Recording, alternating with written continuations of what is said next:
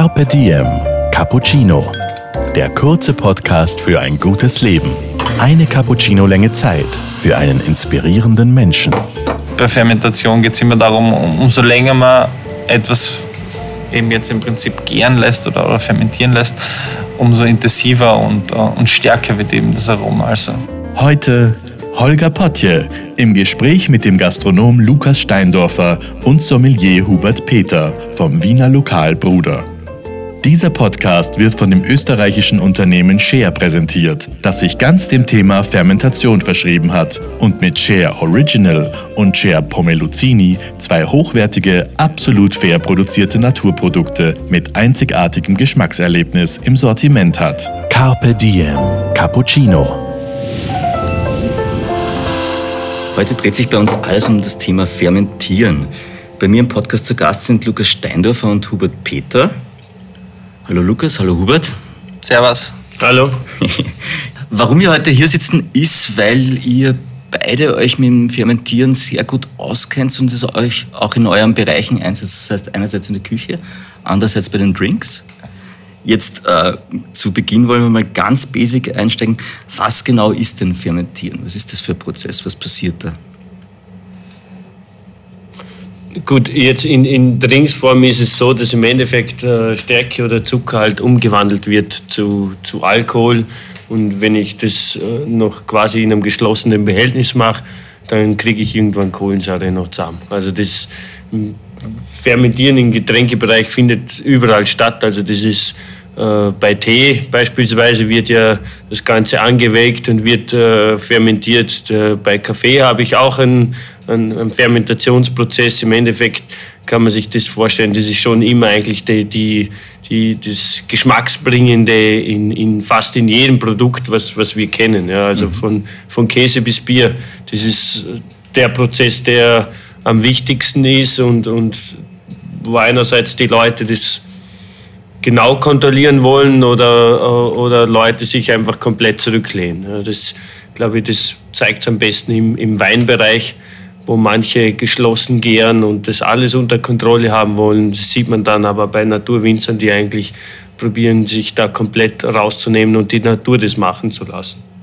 Und so unterschiedlich und so facettenreich ist die Fermentation im gesamten Prozess. Und bei den Drinks, wie gehst du es an? Lässt du die Natur alles machen oder greifst du ein? Na, ich habe schon, äh, hab schon diese Arbeitsweise, dass ich eigentlich so gut wie gar nichts machen will, sondern das halt schon geschehen lassen will. Mhm. Ja, also für mich ist das nicht nur ein Prozess, der irgendwann auch ein gutes Produkt am Ende des Tages rausbringt, sondern das hat schon auch was Meditatives, sagen wir mal, indem du einfach so wenig wie möglich eingreifen probierst und das einfach machen lässt. Und äh, ich glaube, das ist eigentlich auch relativ ein schöner Lernprozess für uns alle, dass es endlich auch irgendwie ein Tool gibt, wo man so wenig wie möglich oder einen Prozess gibt, den man so wenig wie möglich äh, unmenschlich, typisch äh, die ganze Zeit kontrollieren oder überwachen muss, weil das passiert eh. Also es wird eh am Ende des Tages meistens was Gutes. Aha. Das klingt jetzt so, als würde es dann manchmal schwerfallen, dazu zu schauen, nur, oder? Ja, äh, ich glaube, die Kunst ist es eben loszulassen. Und das ist, äh, das ist eigentlich untypisch menschlich eigentlich, dass man, dass man versucht, so wenig wie möglich da immer reinzupfuschen und zu probieren und den perfekten Moment und immer alles perfekt zu erwischen. Ich glaube, das ist eigentlich das Interessante daran. Mhm. Lukas, wie schaut es in der Küche aus? Also ich glaube in der Küche oder im Lebensmittelbereich, was jetzt nicht Getränke anbelangt, sehr stark in unseren Breiten eben die Milchsäuregärung, mhm. wo eben äh, der Zucker in Milchsäure umgewandelt wird, also diese Laktofermentation. Ähm, ist, glaube ich, vielen Menschen einfach nicht bewusst, dass das eigentlich äh, sehr alltäglich ist und wenn man äh, gute Lieferanten hat oder gute Produkte bezieht, äh, fängt es beim Brot an, geht über diverse Fleischwaren bis zu eingelegtem Gemüse, äh, vom Sauerteigbrot eben, äh, Käse, äh, diverse Hartwürstel und äh, eben eingelegtes Gemüse, was Milchsäure vergoren ist, fängt es eben in der Küche an Jetzt von den Basics her, wenn ich es richtig verstanden habe, das sind praktisch Mikroorganismen, die Lebensmittel vor dem Verderben schützen einerseits. Was da passiert beim Fermentieren? Also es ist immer eigentlich eine Haltmachungsart. Mhm. Also man konserviert damit etwas. Also beim Sauerteigbrot, sagen wir mal so, werden die Enzyme vom, vom Weizen aufgespalten und das macht das Ganze verträglicher. Carpe Diem. Cappuccino. Also ich habe das nämlich auch notiert, das ist einerseits gesundheitsfördernd, eben durch Milchsäurebakterien und so weiter. Und es entstehen neue Aromen. Ja. Stimmt das? Also uns geht es hauptsächlich eben darum, dass es spannende Aromen entwickeln kann, dass es vielleicht einmal funky wird oder auch äh, irgendwie wild. Was ist denn funky bei den Aromen? Ja, wenn Pilze nach Parmesan anfangen schmecken, dann wird es funky. Das wird dann auch oft selbst nur mal versucht und schauen, äh, ob, ob man das auch verkaufen darf.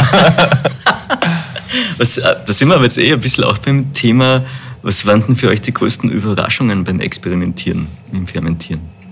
Also die Pilznummer scheint sehr funky zu sein Ja. schon einmal. Das war sehr interessant. Ähm, Kaffeeol mit Safran, Milchsäure vergoren, finde ich echt spannend. Das passt echt gut. Das steigert den, das Safranaroma echt wirklich, obwohl man nur ganz wenig reingibt. Das finde ich sehr spannend. Ja, ich erinnere mich immer gerne wieder zurück an den äh, Kluntnerkäse, den meine Oma gemacht hat. Das ist so milchvergorener Topfen, der dann mit Butter und Kümmel gekocht wird. Stinkt wie zur Hölle. Also im Prozess äh, habe ich da einmal probiert, sehr schnell wieder beendet, weil, äh, ja, aus diversen Gründen. Aber der, der ist in Erinnerung geblieben praktisch. Das ist Ja, also super Geschmack. Äh, also und natürlich bei Fermentation geht es immer darum, um- umso länger man etwas eben jetzt im Prinzip gären lässt oder, oder fermentieren lässt, umso intensiver und, äh, und stärker wird eben das Aroma. Also nach zwei, drei Tagen mh, werden sich die wenigsten Leute dran stoßen, aber manche Sachen dann halt nach einem halben Jahr zu probieren, das wird schon wild. Wie kann man Fehler vermeiden? Gibt es da irgendwie Tipps? Habt ihr da? Ja, also man sollte hygienisch arbeiten. Man sollte schauen, dass man eben, wenn man jetzt bei Milchsäure anfängt, dass man zumindest über 2% äh, vom Salzgehalt ist, dass man bei 2 bis 3% ist, dass man das Ganze unter halbwegs kontrollierten äh, Umständen macht, dass man halt äh, die, also das Ganze eigentlich im kühleren Bereich macht, also so von 5 bis 15 Grad, so in die Richtung. Und ja, und halt vielleicht immer wieder mal ein Auge drauf. Und wenn man was probiert, vielleicht mehr so in homöopathischen Dosen probieren, wenn man sich nicht ganz sicher ist. Und solange es unter der Lake ist und kein Schimmel ist, ist es eigentlich relativ safe. Aber das heißt, so unterm Strich kommt dann immer wieder das, äh, der Aspekt Qualität. Ja, da geht es letzten Endes geht's um, um, um Qualität. Also wie gesagt, ich bleibe wie beim Start. Wenn du ein schlechtes Grundprodukt hast, wird ein schlechtes Endprodukt rauskommen. Das ist die ganz einfache Rechnung. Wenn ich ein gutes Grundprodukt habe, wird ein gutes Endergebnis rauskommen. Dazwischen liegt nur, äh, liegt nur meine Fähigkeit, ge- genug von Salz oder was auch immer zu verwenden und das in die richtige Richtung zu steuern und alles andere mache nicht mehr ich. Also ich bin im Endeffekt der kleinste Faktor von dem Endergebnis. Der große Faktor ist das Anfangsprodukt, dann streue ich noch ein bisschen von der Magie drüber und alles andere macht dann die Natur. Das heißt, ich muss den großen Faktor quasi in höchster Qualität kaufen, dann kriege ich das auch am Endprodukt sehr, sehr gut aus. Wenn wir jetzt, äh, nehmen wir an, ich bin jetzt Hörer und ich würde jetzt gerne wissen, ich will jetzt ganz basic einsteigen beim Fermentieren. Gibt es Grundregeln? Wie funktioniert es? An was sollte ich mich halten? Jetzt beim Essen oder bei Getränken? Also bei wenn wir jetzt mal bei ganz einfachen Sachen man mit ganz Sauer, basic, ja. Sauerkraut oder irgendein Gemüse, dann nimmt man einfach das Gemüse oder das Gemüse oder die Frucht, die man fermentieren will, wiegt die ab und gibt 2% Salz dazu. Oder man hat eine Lake, wo man mit der, das Wasser und die, das Gemüse nimmt und das wiegt man ab und dann nimmt man genau 2% bis 3% Salz, die man vorher vielleicht am besten schon aufgelöst hat. Gibt noch ein paar Gewürze dazu, die man sich denkt, das ist spannend. Ähm, tut das Ganze in einen Behälter rein, schaut, äh, dass da irgendwie das Gas aus kann oder, oder man lüftet es alle. Also man nimmt ein Glas, was man zumachen drehen kann. Das muss man dann aber alle ein bis Also ein eineinhalb, Rexglas, ja, ein bis eineinhalb Tage mal entlüften, damit man da keine Bombe baut. Haben wir Weil, auch was tut sich ja, da? der, durch die Gase äh, entsteht halt Druck und wenn man das dann aufmacht, äh, äh, ja, dann wird es spannend. Okay. Das Und, heißt, äh, alle ein, eineinhalb, zwei Tage sollte ja, man. genau, dann bei Zimmertemperatur so von, was werden wir jetzt haben, so also bei 20 Grad zwei, drei Tage stehen lässt und danach stellt man es einfach nochmal für eine Woche oder sowas im Kühlschrank. Dann wird die Fermentation heruntergesetzt. Es geht langsam der Vorgang und dann kann man einfach mal eigentlich schon ab zwei Tagen kann man schon mal anfangen probieren und kann dann immer sehen, wie sich die, die Säure steigert, äh, wie sich der Geschmack verändert und wo man sagt, okay, jetzt ist gut oder jetzt ist schon der Tag, wo ich sage, oh, es ist mir zu sauer, zu wild, ich will es nicht mehr essen. Das muss man allerdings selber entscheiden. Okay, wenn man und feststellt, jetzt ist gut, dann... Dann macht man es einfach, das Glas zu, stellt es in den Kühlschrank äh, und dadurch, dass die Temperatur nach unten geht, also dass man wahrscheinlich bei 5 bis 4 Grad ist, äh, ist der Prozess dadurch langsamer heruntergesetzt. Ähm, und äh, äh, ja, da kann man die Sachen zwei, drei Wochen ohne Probleme halten äh, wenn sich irgendwas anfängt, Schimmel zu bilden, einfach wegschmeißen und sagen, probieren wir nochmal. Mhm. Also Fehler gehören dazu und ja. Wenn ich jetzt Einsteiger bin und in der Küche stehe und was fermentieren möchte, Radieschen. Radieschen? Ja. Weil? Für mich sind Radieschen roh, sind sie schon sehr gut, aber und da sieht man diesen großen Unterschied. Nicht nur an der Farbe, die dann schwer kitschig werden, sondern auch am Geschmacklichen. Radieschen sind danach wie eine Explosion von Geschmack. Also das, ein Radieschen roh gibt schon sehr viel her, aber da siehst du, dass du eigentlich nur 10% aus dem Radieschen rausholst. Wenn du das fermentierst, weißt wo die restlichen 90% liegen. Siehst du das auch so? Ich bin mehr so der Sauerkraut-Fan. Was ist das Besondere am Sauerkraut dann? Keine Ahnung, es ist einfach ein Geschmack, der ich persönlich sehr schätze. Ja. Also gibt wenig über ein gutes Sauerkraut für mich. Gibt es was Typisches in der österreichischen Küche äh, in, in, Sachen Fermentiertes, das schon immer da war? Du hast, glaube ich, gesagt Sauerkraut einerseits. Ich glaube, Sauerkraut ist was sehr Typisches. Ich glaube, äh, Käse, Bier. Käse, Bier. Brot, Sauerteigbrot. Ich glaube, das ist. Essiggurkel. Ja. Also, also Salzgurke. Salzgurke ist sicherlich definitiv auch sowas. Wir haben zum, zum Abschluss immer drei klassische Fragen an unsere Gäste. Die eine kommt gleich am Anfang normalerweise. Heute haben wir es am Schluss. Ähm, was macht denn für euch ein gutes Leben aus? Was braucht es? Der Lukas muss anfangen. Der Lukas muss anfangen, okay. ähm, ein gutes Leben macht für mich aus. Ja, ich glaube, dass man ein gutes Umfeld hat, dass man gute Freunde hat. Das ist ein, ich glaube, ohne dem geht nichts. Mhm. Das heißt, soziales Umfeld, ganz ja. wichtig. Ich glaube, Leute, mit denen man gerne Feierabendbier trinkt, sind wichtig. Das berühmte Feierabendbier interessiert mich jetzt auch langsam. das können wir später eh antrinken. Hubert?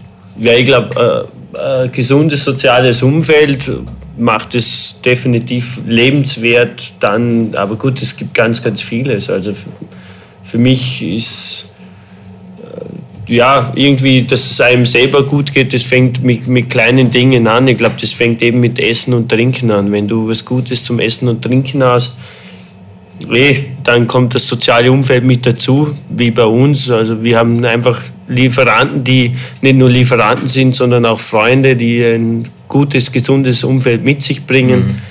So steckt sich das Ganze an. Also ich glaube, das, das fängt meistens mit, dem, ja, mit der die Ernährung ist ein kleines Puzzle davon. Und ja, dass es mir gut geht. Ja, gehört so viel dazu, da könnte ich jetzt stundenlang reden. Ja, aber die Basics sind dann schon praktisch das soziale Umfeld auch. Definitiv, definitiv. Mhm. Deswegen seid ihr wahrscheinlich auch in der Gastronomie. Gute Freunde, gutes Essen ja. und hin und wieder mal ein Rausch. Und ein gutes Trinken. Ja. ja. Sagt das Sommelier. Die zweite Frage ist, äh, Habt ihr ein tägliches Ritual? Mitarbeiter essen. Bevor wir in die Schlacht ziehen, also bevor der Service losgeht, ähm, gibt es einen Break und dann gibt es was Kerz zum Essen für alle. Und mhm. das machen wir gemeinsam. Mhm. Und daheim für euch selber, habt ihr da was? Wir sind immer da. also.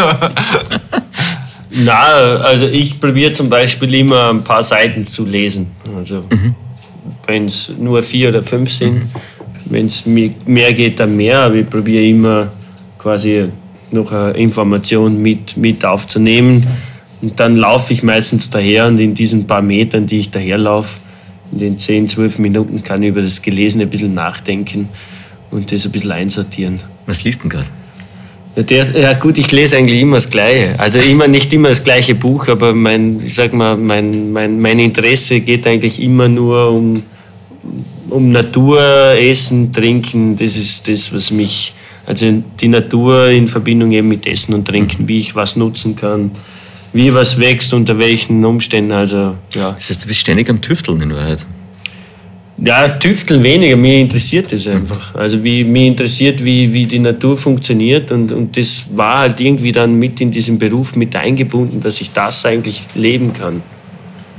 Leben kann halt in beruflicher Hinsicht und dass ich damit meine, mein, mein Geld verdiene, um zu überleben. Ne? Aber im Endeffekt, wenn ich in die Natur rausgehe, gehe ich nicht immer mit der Motivation raus, dass ich irgendwas Neues finden muss, um die nächsten Kunden zu befriedigen. Nee, nee, in erster Linie mache ich es für mich und dann geht es eigentlich erst weiter. Mhm. Ja. Die letzte Frage ist, habt ihr ein Zitat, das euch euer Leben lang schon begleitet oder immer wieder aufpoppt oder wichtig ist?